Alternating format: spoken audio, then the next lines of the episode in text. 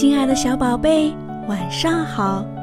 欢迎收听简简妈妈讲故事。今天晚上我们要给小宝贝讲的故事叫做《楼下的朋友》。兔子、乌龟和刺猬商量着，他们要造一只靠气球飞上天的飞船。小鼹鼠跑来说：“带上我吧。”不，乌龟说：“你太小，帮不了什么忙。”是的，你去别处玩吧。乌龟的两位朋友也这么说。乌龟和刺猬忙着编一只箩筐当飞船的船体，小兔子忙着给气球充气，一只飞船很快做成了。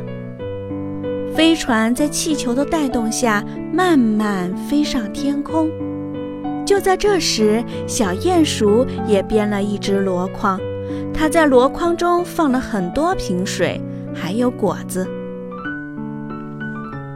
兔子他们的箩筐刚刚离开地面，小鼹鼠就把自己的箩筐挂在了兔子他们的箩筐下面，也跟着飞上了天空。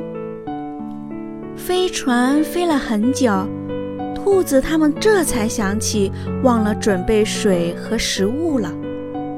这时，从飞船下面传来笑声，说：“楼上的朋友，请喝水，请吃果子。”兔子他们在箩筐底下开个小洞，小鼹鼠架上准备好的梯子，把水和果子送给楼上的朋友。楼上的朋友高兴地拥抱小鼹鼠，说：“谢谢你，楼下的朋友。”